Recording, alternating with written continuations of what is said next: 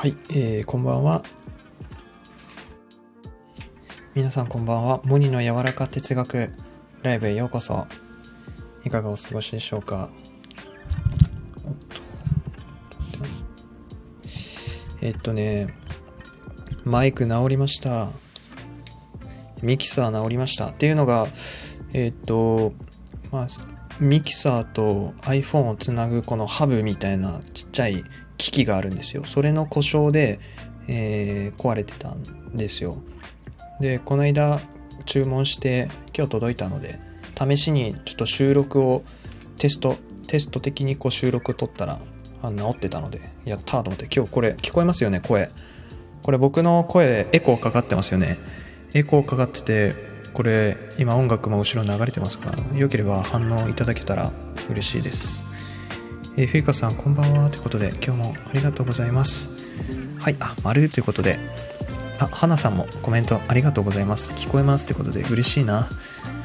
えー今日は、はい、ちょっと久しぶりになんかマイクを使って、スタジオ、モニスタジオからお届けしております。えーいかがお過ごしですか？うん、1週間、あ水曜日ですね、中、中曜日ですね。うん、まあ僕は今日明日休みなんですけれども、はい。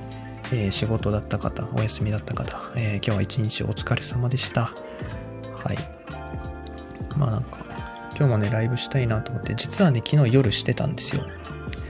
あの、モニのずっと真夜中でいいのにライブをね、やってたんですよ。実は深夜2時ぐらいに。っていうのが、あの、ワールドカップが4時からあって、まあそれ始まるまでしっぽりライブしようと思ってやってたんですけど、結局なんかライブ中に僕寝落ちしちゃったんですよね。まなんか、ライブ中に寝落ちってあんまないんですけど、やばい。バレてた。いた人いた やばい。恥ずかしいな。ちょっと、寝てたねっていうことで。えー、ちょっとバレ、バレました。はい。あ、そうだったんだ。いや、なんか、意識ないんですよね。で、起きたら、あーと思って、うわ、朝なっちゃったと思って、充電も切れてたので、多分なんか、やばいなと思って、結構恥ずかしかったですね。起きた瞬間。いろいろなことが押し寄せてきました。まずワールドカップを見損ねたっていうのと、えーライブ寝落ちしちゃったっていうのと、うん。なんかこう一気に重なってからちょっと、うわーってなりましたね、朝は。はい。朝少し可愛かったです。可愛かった？えー、どんなこと言ってたんだろう。うん。まあちょっと、なんだろうな。あれでもう電源まで落ちちゃったので、うーん、アーカイブ残ってないんですよね。アーカイブ残っててもちょっと聞きたくないけど、なんか寝言言ってたら怖いし。うん。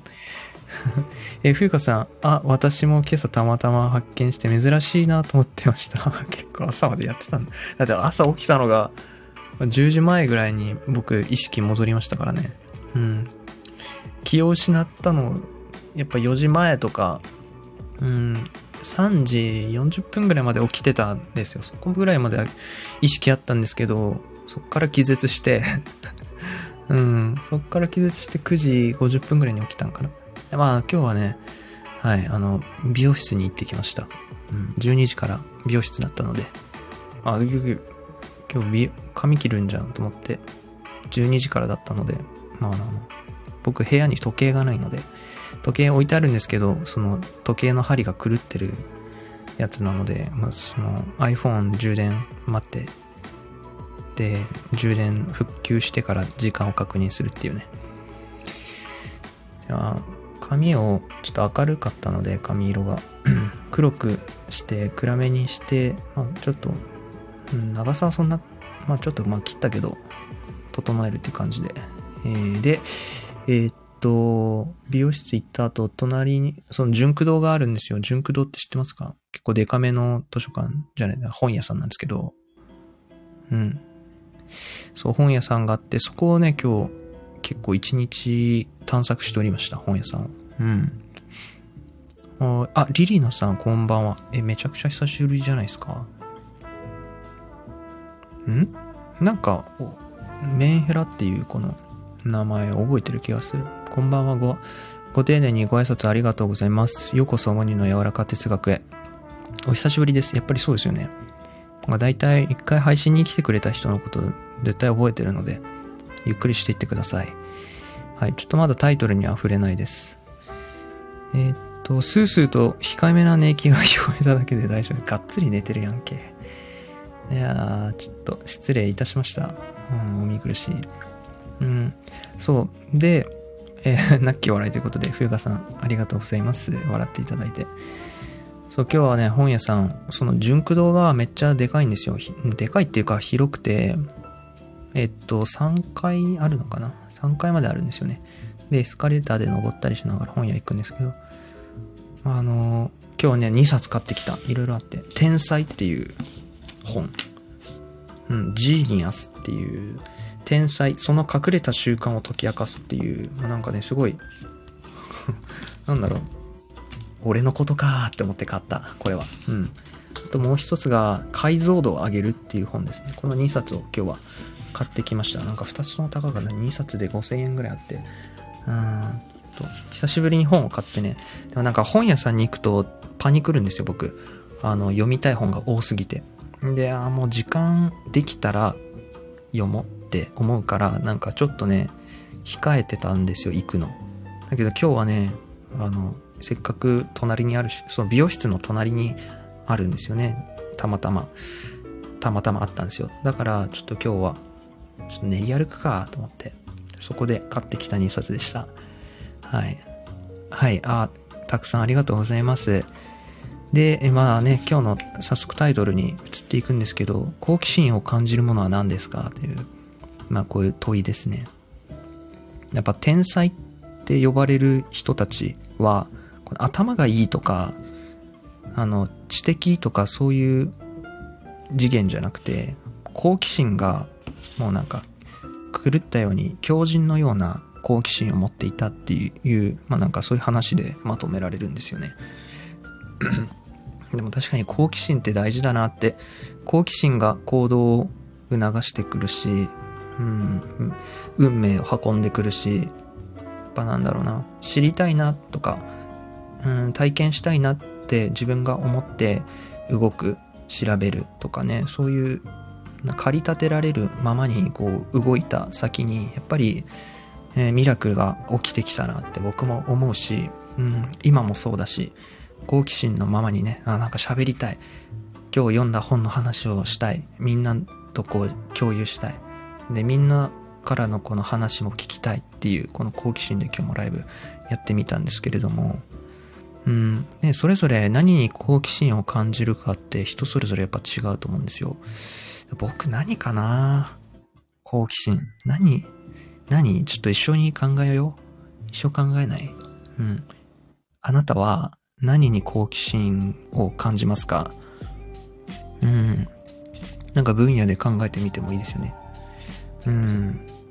例えば、好奇心。新しい言言語を学ぶとか、芸術とか音楽、うん、絵とか、あと文学、えー、お花だったり健康だったり美容だったり、いろいろありますよね。何に好奇心がありますか？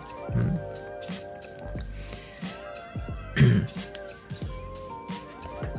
なんだろうな。うん。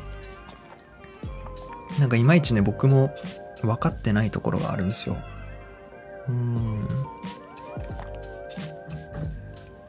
でもなんか結局、喋る、喋ることかな。人に言葉で言語化することに結構好奇心が強いかも、僕はね。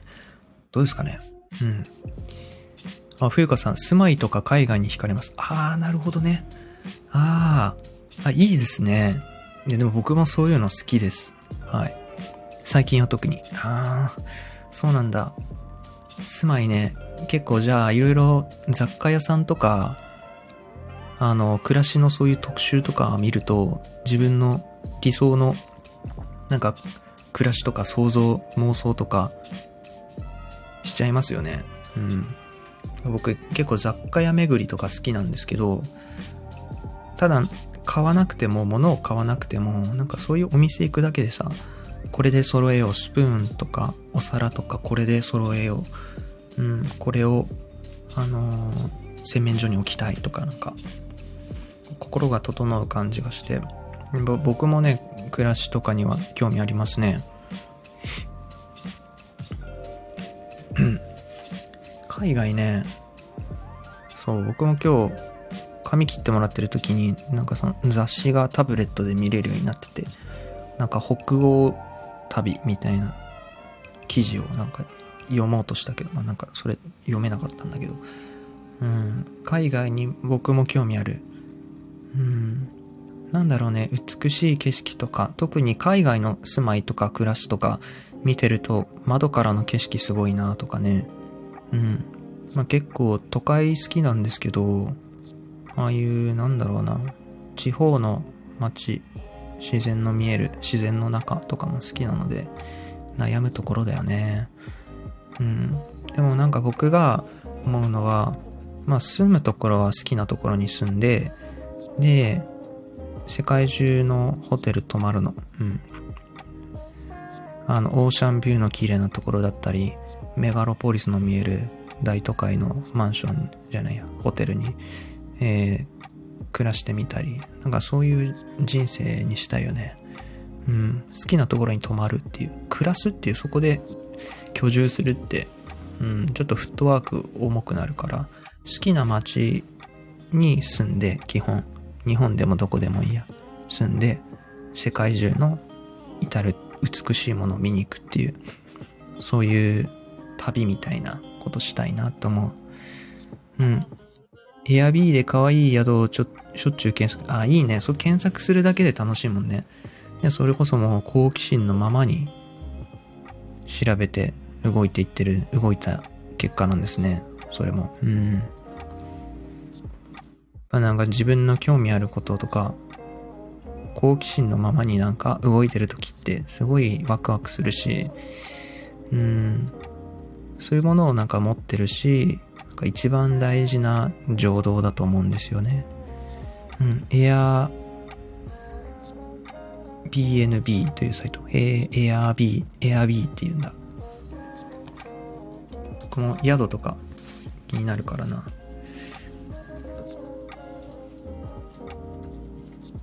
BNB?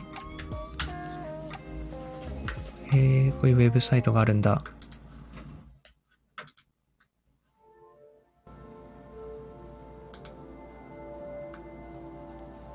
あ、結構すごいですね。いろいろ出てきますね。こういうサイト知らなかったや。あの、海外の、なんか、ホテルとか、泊まるところですね。はい、民泊みたいな感じで出てきます。すごい出てきますよ。でもすごいベルギー、ここ1泊9000円なんだ。すごいおしゃれだな。すごい日本円で出てて。これなんかいいね。こういうのをさ、暮らす、こういうとこに泊ま、泊まりながらこう暮らす人生どう？うん。そう。知的好奇心。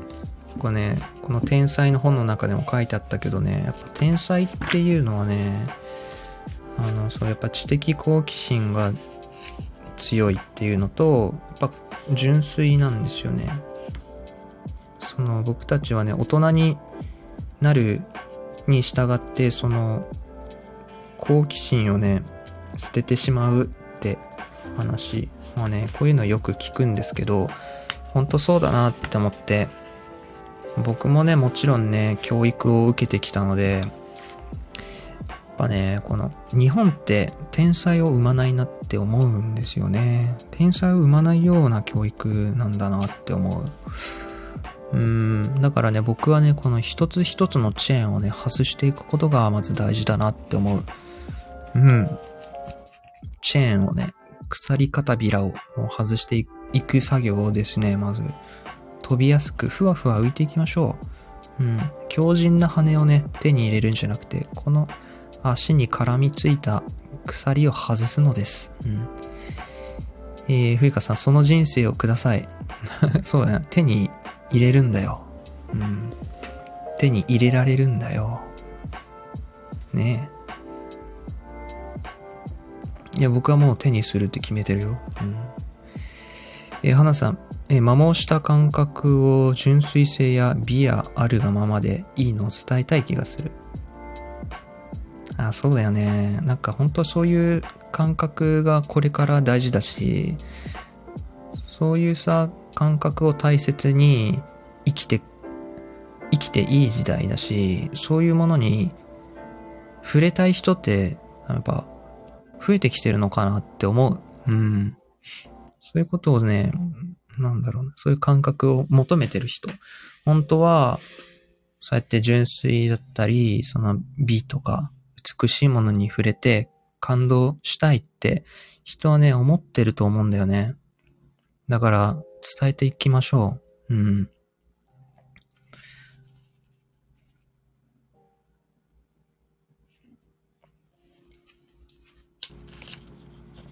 さっきね、いい言葉を、アル、アルベルト・アインシュタインが言ってたんですよ。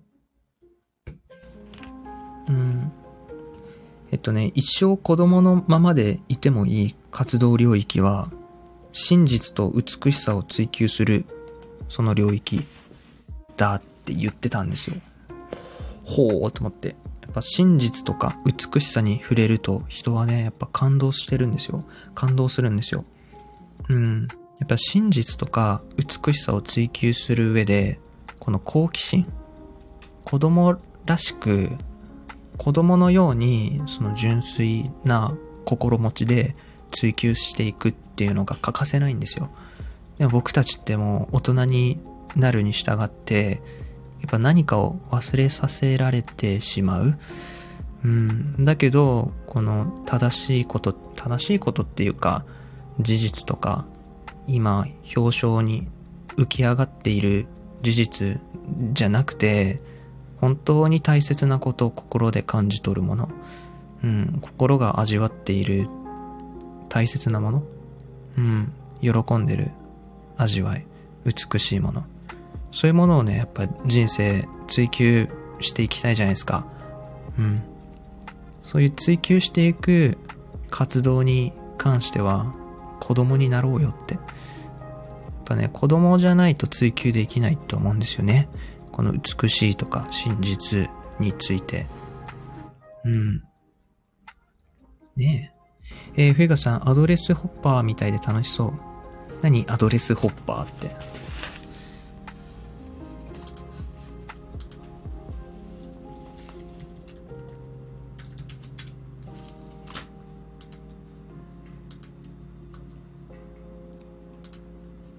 家を持たない人たちです。あー、なるほど。えー、でもそういう人ってなんだ税金とかどうしてるんだろうね。えー、そういう生き方もあるんだ。でもいいよね。なんかね、最近もうダメだと思って自分が型に縛られちゃう。もう何も考えなかったら、もう肩に縛られた人間になってしまうって思ったんですよね。なんか自分からあえて天の弱じゃないけど反対のことをしてみたりとか、周りの人と違うことをしてみるとか、そうやってね、ちょっと自分らしさをね、もっと深めていきたいなって思ったんですよね。まあ、もちろんこの本を読みながらそう思ったんですけど、うん。えー、ふいかさん、感じたことは周りにシェアしていきたいというのは変わらない気がします。そうだよね。ね、ふゆかさんもノートもスタイフも活動的にね、されて、素敵ですね、ほんと。うん。ふうかさん勉強になる。ねえ。はい、恐れ入ります、花さんということで。うん。いや、でも、そう、僕が結構今日、今日思ったのは、この天才っていう本をね、読んでて思ったのは、やっぱ知的好奇心。好奇心のままに、周りなんか気にせずに、自分の理想のままに、願うままに、うん、心に従って狂ったように前面に出していこうとも思い、思いました。はい。そう。そう、狂ったようにっていうのが結構ポイントで、狂人と天才って同じみたいに言われてるからさ、ほら。ね。えー、あ、モさんこんばんは。え、めちゃくちゃ嬉しいな。お久しぶりですね。ね、モさん、あれですよね、相対性理論好きっすもんね。うん。なんか相対性理論聞きながら料理作ってる、なんかライブ覚えてるぞ。うん。ようこそモニーの柔らか哲学へ。ゆっくりしていってください。うん。あ、相対性理論好きです、やっぱり。俺めちゃめちゃ覚えてん、覚えてるくねうん。だろう。えー、冬香さん、アドレスホッパーの仕組みはよくわからないですが、郵便もちゃんと届くらしいです。すげえ。でもなんかあれだよね、ホリエモンとかマンション、ホテルに暮らしてたりするっていうしね。うん。なんか効率がいいからみたいな。まあなんかそうやって既成概念をさ、こう壊すようなさ、話とか結構好きかもしんない。なんか独創性とかやっぱり僕好きなので独創性。うん。オリジナルとかやっぱ好きだし、なんかやっぱ縛られることを嫌う。自由をやっぱ愛しているので、うん。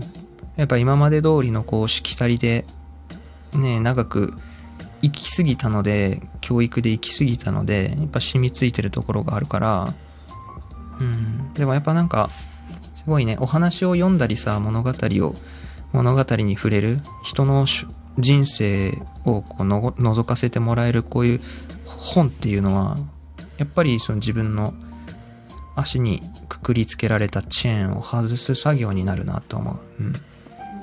うん。えー、もさん、すごいそんな昔のこと覚えてますよ。うん。そう、相対性理論ね、あれは好きですね。えっと、飛んできた街破壊、迎え撃つ私、サイキックってやつ。なん、なんて曲でしたっけあれ。うん。スマトラ警備隊だ。うん。よく覚えてた。うん。あ、フェターユースケさん、こんばんは。えー、今日も来てくれてありがとうございます。えー、今日は、えー、好奇心を感じるものは何ですか？ということで、皆さん、あの、ご自由に、え、過ごしていただいております。ゆっくりしていってください。うん。結局なんだろうな、僕好奇心感じるものは。なん、でしょう。やっぱりなんか自分の見てる世界をね、やっぱり表現したいっていうね。やっぱ芸術家なのかなって思います。クリエイターだなって思います。それは絵でもそうだし、言葉がやっぱり一番かな。最近なんか音声配信にも精が出ていて、ノートもよく更新していて、やっぱり僕はね、言葉を生み出し続けたいなってね、思いました。これがなんか僕の人生だし、意味のあることだと思ってるし、僕の仕事だと思ってます。うん。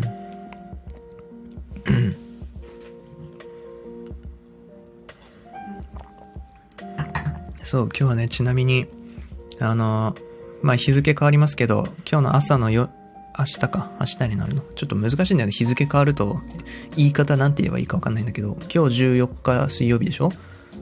で、まあ今9時30分か。朝のね、4時から、またワールドカップの準決勝かなあるんですよ。それが、ちょっと楽しみなので、今日は起きときます。うん。で、今日は本をね、2冊買ったので、ちょっと今日は本の虫になろうと思って、うん。で、このままだとちょっと読み、読み進めちゃっても、ライブする時間が、と思って今日やってみてます。今やってます。うん。あ、冬香さん、ノートと音声は相性いい気がします。わかるわ。うん。ね、なんか相性いいよね。なんか属性が同じだよね。ノートとスタイフってなんか、補完し合ってる感じがありますね。言葉と声と。うん。だから、スタイフ。まあ、あと、まあ、インスタグラムもいいんかな。うん、どうかな。まあ、発信してる内容にもよると思うけど。でも最初からさ、あの、まだあれ紐づいてはないよね。スタイフとノートのアイコンみたいなやつ。ツイッターとインスタグラムと YouTube、TikTok はさ、なんかこう、アイコンが出るじゃないですか。リンク貼ってたら。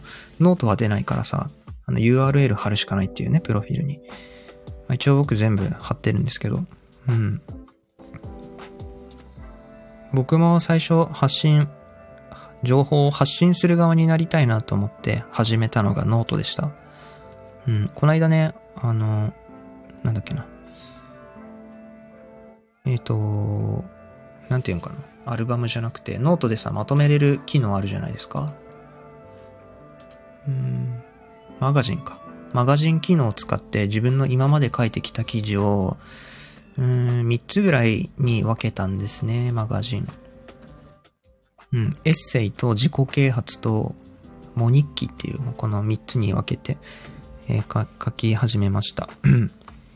ノート紐づいてないよね。なんか紐づいてくれたらね、いいよね。ね、またもっと見てもらえるのにと思う。うん。やっぱ、こう、身振り手振りで僕は自分の世界観をなんとかこう表現して人と共鳴し合おう、共鳴してくれる人いないかなってこう発信してる感じがあります。まあ、自分も楽しくね、やってますけど。うん。はい、こんばんは、皆さん。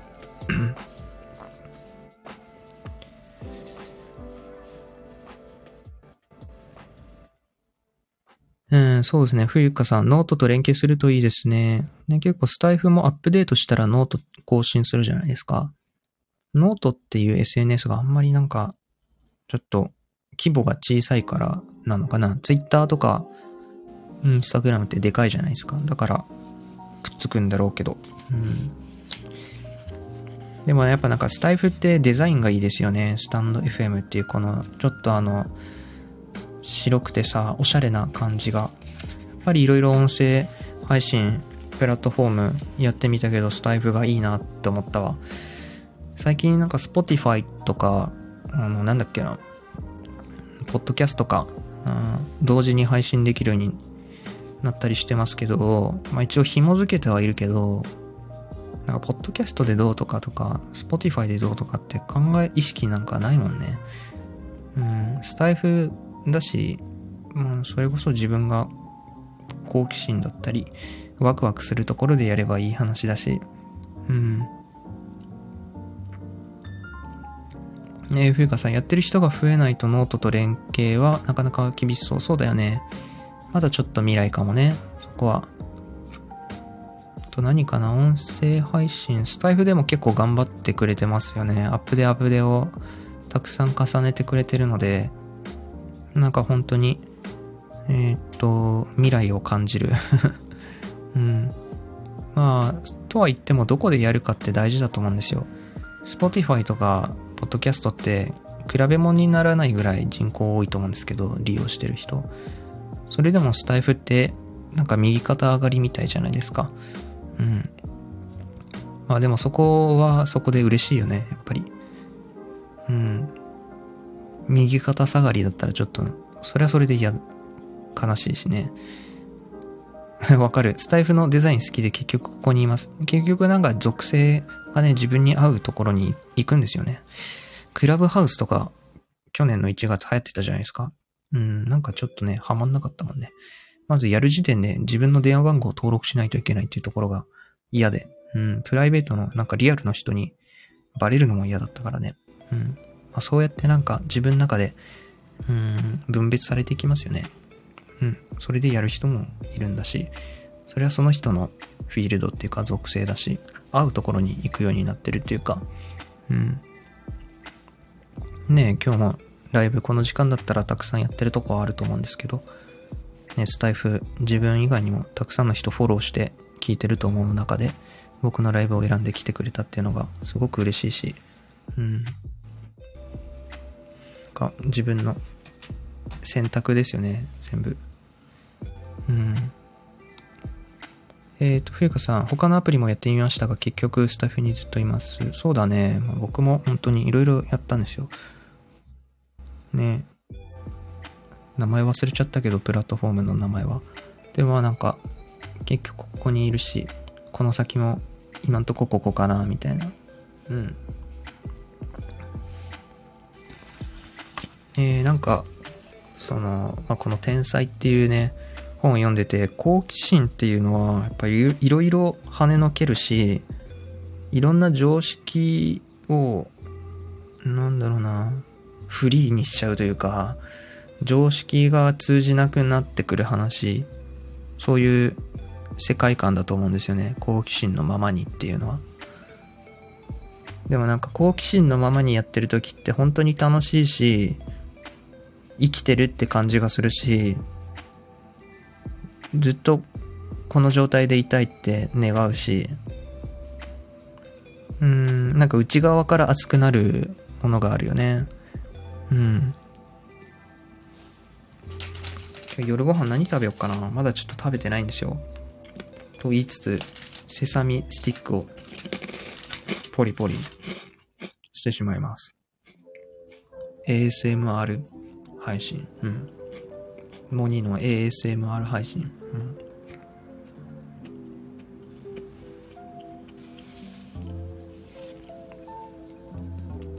うん。うん。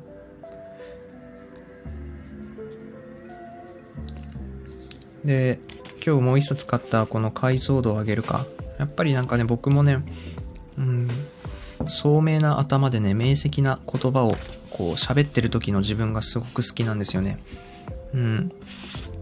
そんな僕にすごいぴったりなというか好きな言葉がこう解像度っていう言葉好きなんですよね、僕。うん。別にデザイン出身とかじゃないんですけど、うん、そう、解像度を上げたいんですよね。例えば自分のやりたいこととか、ね、自分の夢、ビジョンっていうのはね、こう、絶えずね、僕はブラッシュアップというか、言葉や、言葉にし続けている。うん。やっぱ解像度が上がるとはっきりするし、道に迷わないというか、すぐに思い出せるし、エネルギーもエッジの効いたものになるんですよね。と僕は感じていて。うん。ね、外での仕事をしてても思うけど、やっぱ問題を解決する時っていうのは、うん、具体的じゃないと問題って解決しないよねと思った。うん。解像度が高い、高いほど問題は解決されるんだって思う。うん。具体的ってそういうことじゃん。うん。でもなんか自分が何に好奇心を感じるかなって最初からなんだろう、はっきりさせなくていいのかなって思ってて、好奇心ってまたそういうフィールドにいなくて、なんとなくやってみたいと思ったからとか、意味とかそんなないんですよ。自分のためというか。うん。だから他の人からしたらなんでそんなことをって思われるような行動かもしれないけど、その人にとってはワクワクしてやってることだからねっていう。うん。なんかそこがかっこいいし、うん。好奇心のまま動いてる人っていうのはなんか美しいなって思うし、うん。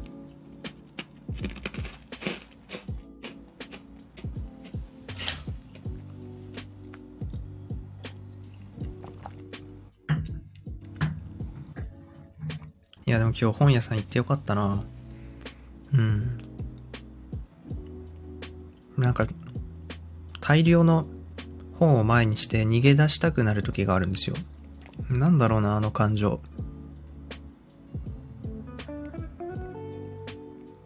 なんだろう、知的好奇心のなんか、振動がすごくて逃げちゃう時があるんですよね。正しく表現できてるかな。確かに本をね、一冊手に取って読んで、目次を見て、興味のあるところを読むんですけど、読んでる途中に、ああ、もう、読み切れないって思っちゃうんですよ。その大量の本の中で僕は、立ち尽くしちゃうんですよ。これ全部読めないって 周りを見渡してね。うん。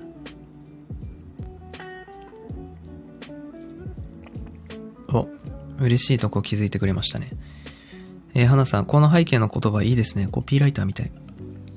ね、コピーライターなりたいな、僕。まあ、勝手に自分、コピーライターぐらいあると思ってるんですけど。えー、その未来はきっとあなたの想像を超えていく。これね、あれですね。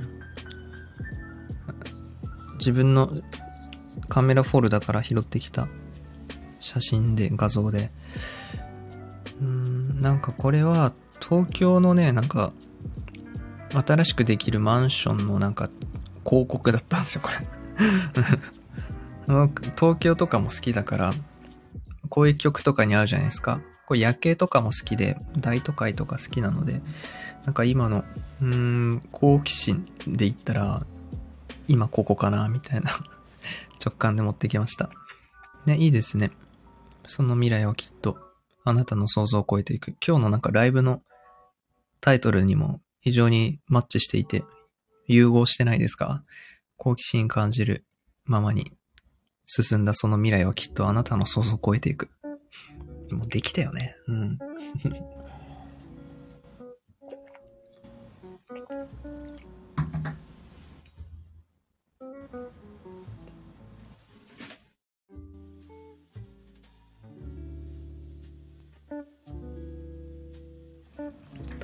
あ、そうだ。今週の土曜日ね、あの、インスタ、インスタグラムのそのインスタライブあるじゃないですか。あれで、僕、あの、カラオケ配信しようと思ってるんですよ。うん。まあの、インスタのストーリーでも一応告知というか流すんですけど、あの、土曜日の、今週土曜日の夜7時半ぐらいから カラオケに行って、えー、三脚持って行って、三脚とスマホスタンド持って行って、あの、歌うっていう。うん。よかったら聞きに来て。うん。僕、今歌ってもいいんだけど、ちょっとね、近所迷惑になるから でもなんか、やりたいなって思ったからやるんだ。うん。こないだ、スラムダンクの映画、あの、上映始まってさ、もうなんか、歌いたいな、カラオケ行きたいなって余計に思ったんだよね。それを、なんか、ただ人からで行くのはあれだから、なんかカラオケって、なんか一人で昔よく行ってたんですけど、結局人と行くようになって、人に、誰かが聞いてくれてるって思うと、やっぱ、モチベーション違うじゃないですか。うん。そう。だから、インスタライブを僕はするんです。うん。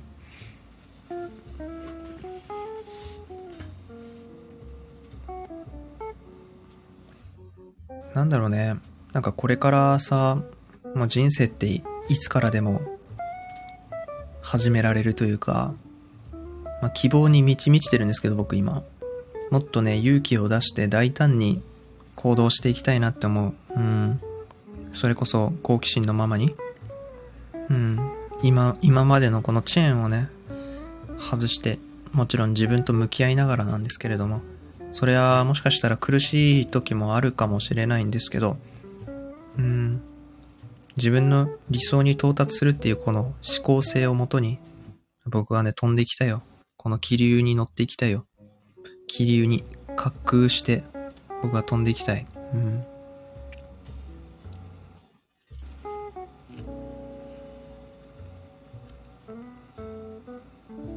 なんか狂ったようにっていう言葉いいね。うん。なんか本当にもう、異端、異端児というか、変わってる変わり者とか、うん。そう呼ばれたい。うん。なんかこれからも独特な不思議な言葉をね、生み出していきたいし、届くようなね、伝えるっていう以上にやっぱり届く言葉に工夫して生み出したい、僕は。うん。届くように。やっぱあの、届く言葉って考えに考え練られた言葉だと思うんですよね。うん。そう、ちょっと今日もね、同時に合わせて読みたいと思って手元に持ってきてるんですけど、言葉にできるは武器になるっていうね。この本、もう一回ちょっと読みたいなと思って。うん。なんか喋ること、言葉にすることにやっぱり僕はどうやら好奇心が強いみたいで、うん、今ちょっとこの間買ったブックカバーをね、どの本に被せようかなと思ったんだけど、頭の良さは国語力で決まるっていう、この本を、本にブックカバーを被せることに決めました。うん、この本結構面白い。うん、やっぱ喋りとか、ね、これからもしていくし、ライブとかもするし、聞く人にこうスッと入るようなさ、構成で、こう自然に喋れるようになりたいし、ね、この言葉にできるは武器になるは、あの、電通のね、コピーライターのね、梅田聡さんって人が、このコピーライターの人が、あの、何個か有名な出してますよ。あの、えー世界は誰かの仕事でできている、ジョージアとか、あの、コピーライターでおなじみの方らしいですね。仕事するならタウンワークとか、なんかそういう言葉生み出した人らしいですよ。うん。やっぱなんか記憶に残るし、覚えてるしっていうか、言葉ってなんか、送り出してくれる世界ありますよね。感情とかの、そういう精神の世界に送り出してくれる表現かなって思うんですよね。その日常で使うその伝達のツールとしての言葉以上にやっぱり、なんだろう、こういうコピーライターとか、ライティング、うん、ボイス、言葉、うん、なんだろうな、僕は何になりたいんだろうって、また思っちゃうんだけど、絵も描きたいし、だから絵と言葉合わせてなんかやりたいなとかも思うし、この間もちょっとライブ、アーカイブ残さなかったライブでも喋ったんですけど、なんか僕の刺繍みたいなのをなんか作りたいなとかね、この想定とか、そのブックデザインとか自分で絵描いてね。うん。やっぱなんか形にするとか作品とかね、そういうのに、うん、そういうの求めてるので、そうね、北欧なさ、雰囲気の空間にさ、そういう本を並べたい、僕は。うん。お腹空いてきた。えー、夜ご飯何食べよっかな。とりあえずご飯炊いたやつが、この間のやつがまだ残ってるから、ちょっとおかずが、おかずがないな。ちょっと買ってこないといけない。あ、ストレイキャットさんこんばんは。あ、昨、昨晩は、うん、あの、ありがとうございました。ライブ来ていただいて。僕はあの後寝ちゃったみたいです。そう。なんか僕の記憶の中でね、ストレイキャットさんと朝方まで喋ってたのは覚えてたの。覚えてて。で、なんかもう寝た方がいいんじゃないでしょうかってなんかこう優しくね、言ってくる。いや、まあそうなんだけど、まあやっぱワールドカップ見たいねとかなんか言ってたら瞬間に多分喋んなくなったやつだと思うんですけど、僕。すいませんでした。えー、それキャットさん、寝落ち配信聞いてました？聞いてたんだ。優しいね、みんな。うん。それ聞いて、その時間何？それ、みんな。その時間は何だったの？うん。いや、ほんと申し訳ないね。うん。いや、それ充電切れてたからまだよかったね。起きた瞬間、まだ繋がってたら、えーってなるよね。いやー、ちょっと焦ったね、今日は。うん。まあ、あんな時間になんかライブするのもすごい久しぶりだったし、うーん、ちょっとね、体勢も良くなかったね。だってもうベッドの中に入ってぬくぬくしながらライブしたから、そりゃ寝るよね、みたいな。だから寝ないようにと思って電気はつけっぱなしだったんだよ。見るも無残な体勢で、あの、朝起きましたね。うん。え、いえいえ、無理に起こさないでおこうとこっそり対してました。優しさですね、それは。優しいなみんな。うん。僕はもう今日も自由にライブして、今、セサミスティックを食べてる、たれ食べてるっていうのに。うん。ね、あの、このコンデンサーマイクってすごい音拾うんですよ。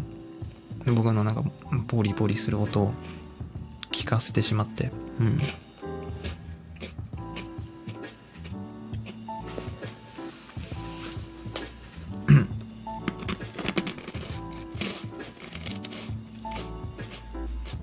でも今夜は長いよ。うん。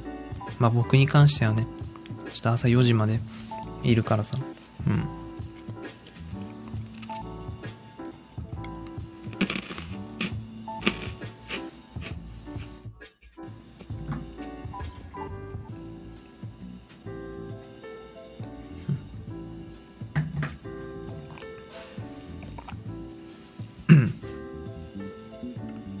まあでも今日は本読もうかな。うん。あ、花さん、モロッコでしたっけ？そう。モロッコとフランスの戦いです。なんかモロッコって昔フランスの植民地だったみたいで、そういう、なんかストーリーありながらの、こう対戦っていう国同士すごいどっちが勝つんだろうって。フランスが、あの、前回優勝したチームで、まあ、モロッコもすごい勢いがあるっていうことで、まあ、先輩とね、モロッコが優勝したら、モロッコ料理食べに行きましょうって約束してるんで、モロッコ優勝してほしいなって思うんですけれども、うん。まあなんかね、サッカーとか全然興味なかったんですけど、なんかね、ほんと、情報をね、こう、事前情報を聞き、聞くとね、やっぱ楽しく見れるわ。うん。やっぱね、自分が知らないだけで、楽しいことはね、これからもいっぱいあるよ。うん。今、そんなに興味関心ないものでも、あの、好きになるものって、これから先もあるよ。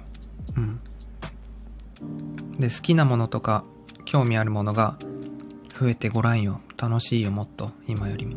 今も楽しいだろうけど。だから好奇心もね、あの、向かうさ、好奇心が向く先っていうのも増えるんじゃないでしょうか。ね、今まで、このなんか、レオ、レオナルド、レオナルド・ダ・ヴィンチの話結構読んでたんですけど、やっぱすご、すごかったですね。知的好奇心がもうさ、やまない人みたいで、うん。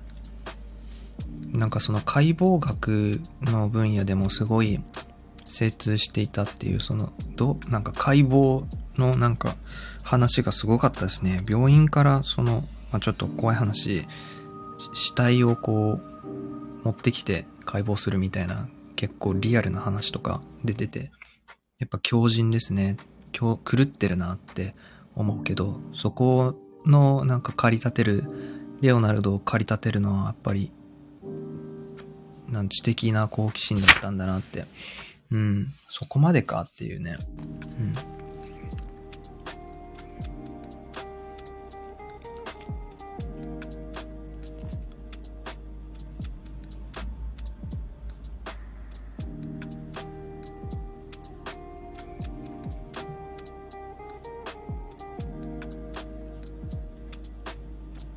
で、感性を磨くことにやっぱ興味あるし、ね、どうやったら感性って磨かれるんだって話ありますけど、僕が思うにやっぱり、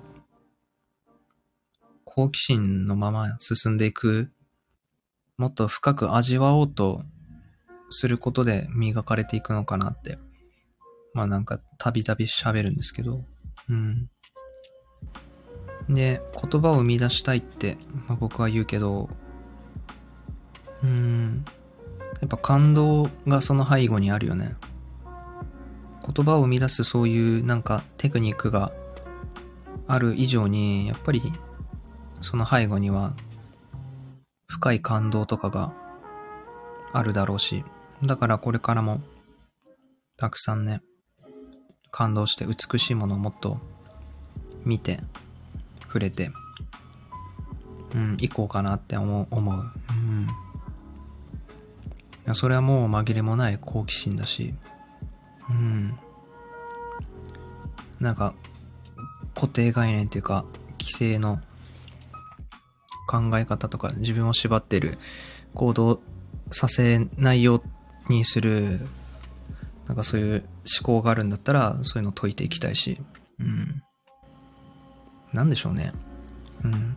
なんか勇気と大胆な行動ですね、それは。そういうのありますか？うん。やっぱなんか、理想って大事だと思うんですよね。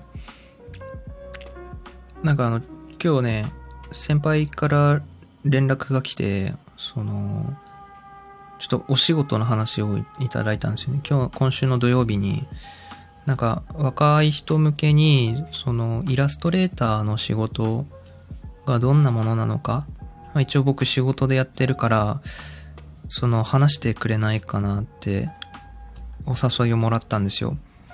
まあ、ただ今週土曜日仕事だったので、まあ今回はちょっと難しいっていうことで、あのー、終わったんですけど、めちゃめちゃ話し方、話したかったなとも思った。うん。なんか動画編集のこととかも、あの、話してほしいって言われたから、いや、マジ喋りたかったなって思う。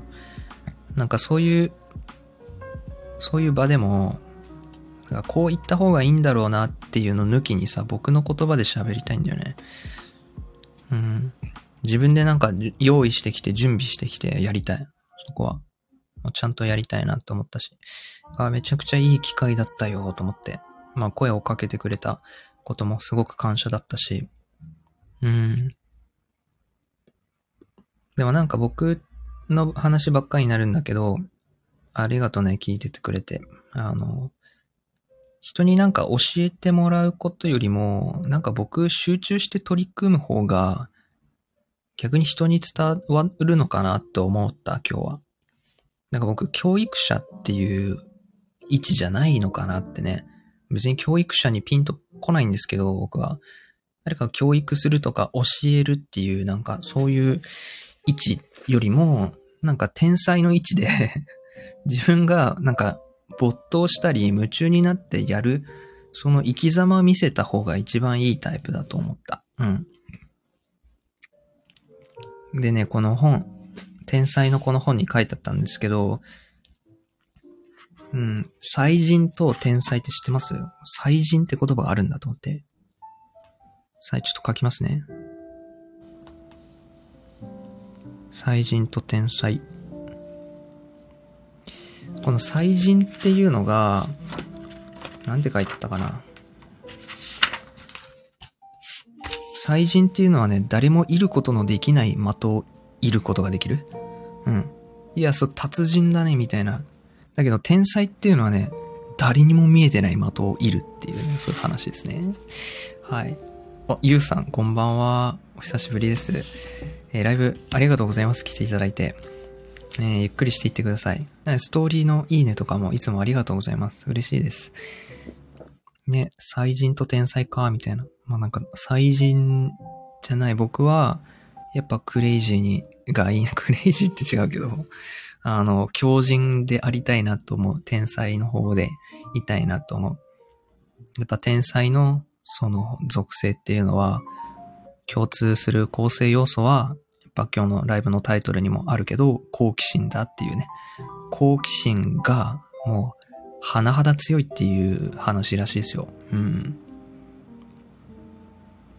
そう。で、天才っていうのは、新しい、なんだろうな、変えるんだって、変革を与えるんですよ、人類に。人類って言うとすごいでかいんですけど、なんだろうな。例えば、天才ってなんか言われる人いろいろいると思うんですけど、あの、アインシュタインとか、リンカーンとか、最近だとスティーブ・ジョブスアップルの。ね、なんかこう、みんながガラケー使ってる中で iPhone、ね、iPhone this one とか言言ってて、すごい叩かれて、だけどすごい、ね、流れ変えたじゃないですか。こう叩かれるし、新しい変革を訪れるんですよ。変革を与えるんですよ、この人類に。うん。で、あの、まあ、これ、ちょっとめっちゃ喋りたいんですけど、あの、エジソンって言ったじゃないですか。あの、電球の。エジソンと同時代に生きてたテスラっていう、あの、同じぐらいのおじいちゃんがいて、あのね、すごいですよ。あの、エジソンが電球の話をね、してる時にね、テスラはね、もうインターネットのこと考えてたんだって。うん。電球で、これで、あの、電気、あの、なんだろうっけ、機関車とか、なんか、に、世界、家庭にこの電球が灯るみたいな、電球のことを考えてる一方で、テスラはね、インターネットとか、Bluetooth とかね、あの、はい、そういうのを考えてたらしいんですよ。なんか昔見ました、僕、あの、地方とかだとね、あの、あるんですよ。そういう映画館が。こうちょっとでっかい映画館では放映されない映画とかがあるんですよ。それを去年見て、テスラっていう映画を見てきたんですよね。うん、それにもありました。あの、目に見えない電気っていうのは、このなんだろうな。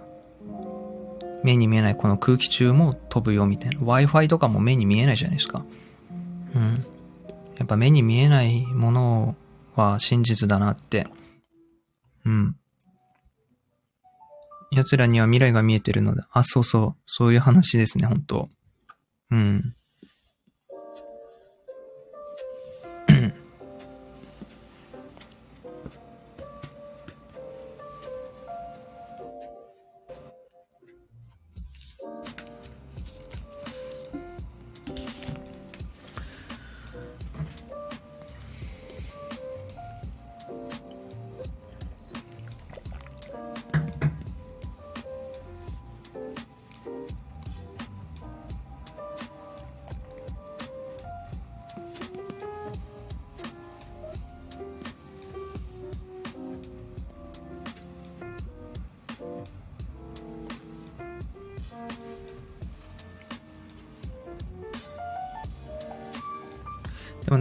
くないですか？そういう実現可能かどうかっていうのをさとおいさておいて、こういうのできたら最高だよねっていう、そういう考え方。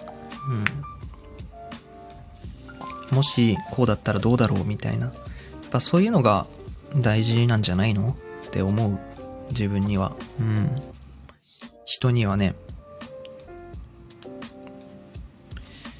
人には、やっぱこの実現可能性とかよりも、どうやってそれ実現するんですかって日本の人はよく言うけど、やっぱ妄想が大事だって言うしね。うん。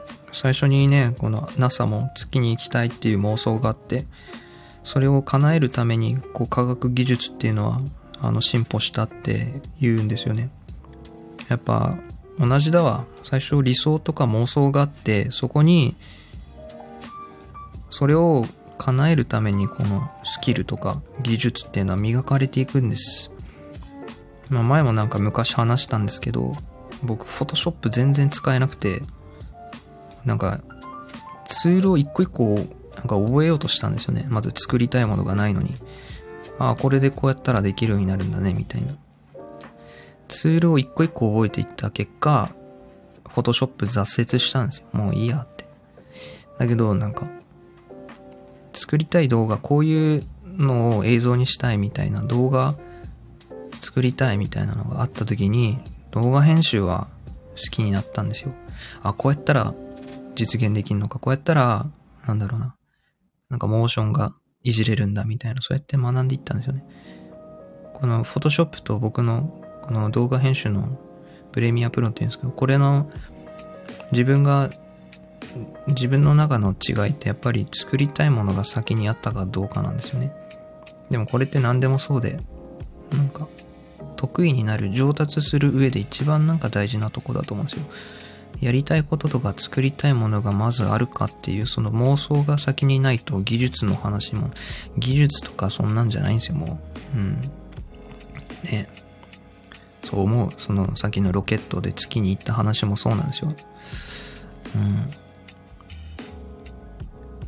えー、大丈夫だよってことで。うん。えー、私は学校でフォトショップ習ったけど、結局今違う方法で解像度変えてる。ああ、やっぱ自分に合うやり方とか、そうやってね、型は最初なんか学ぶんでしょうけど、結局自分のやり方で、やり方を見つけて繰り出す人が強いですし、うん。そうやって見つけていくようになるんですね。なんか今日も、あれ誰だっけなぁその人になんかね、教えてもらうよりね、自分、自分で好奇心で掴んだ方がやっぱ覚えるし、覚えるっていう話もやっぱあるし、わかるじゃないですか、そういうの。うん。花さん、天才や変態や、えー、記載は好きですね。何か進化させてるし、えー、見えてる気がするし。うんうんうん。確かに。そうだよね。なんか次の次元に連れていくんだよね。うん、もっと快適にしてくれたり、暮らしを。もっと内的な喜びを与えてくれたり、天才っていうのは。うん。こうみんなと、だからなんか同じことをや、やりたくないなじゃないけど、なんかこう違和感を持つよね。うん。うん。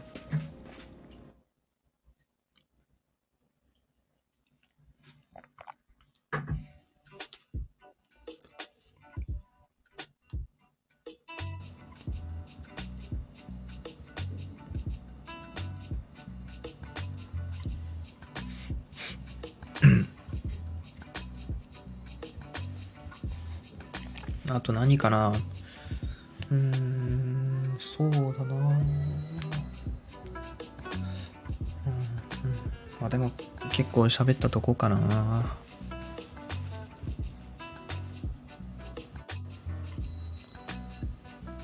まあでも、なんか、皆さんどれぐらい本読むかわかんないんですけど、やっぱ本はいいですね。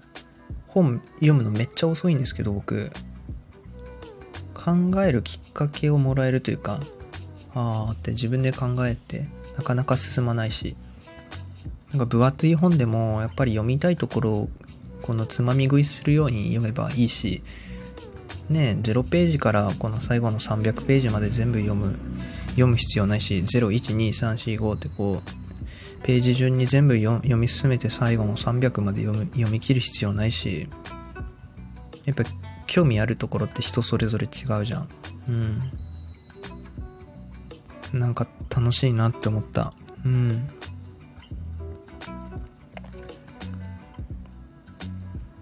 いやでも時間が、時間軸がちょっと歪むな。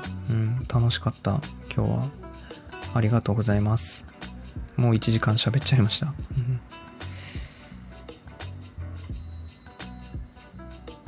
まあ、そんなところで、えー、今日はこの辺りでライブ終わろうかな。水曜日に、中日にもかかわらず、たくさん聞きに来てくださってありがとうございました。はい、今後ともモニの柔らか哲学を、あのえー、また来てくれると嬉しいです はい。じゃあ、そんなとこでエコーをちょっとかけれるから使っちゃおうかな。はい。それでは皆さん、いい夜を。おやすみなさい。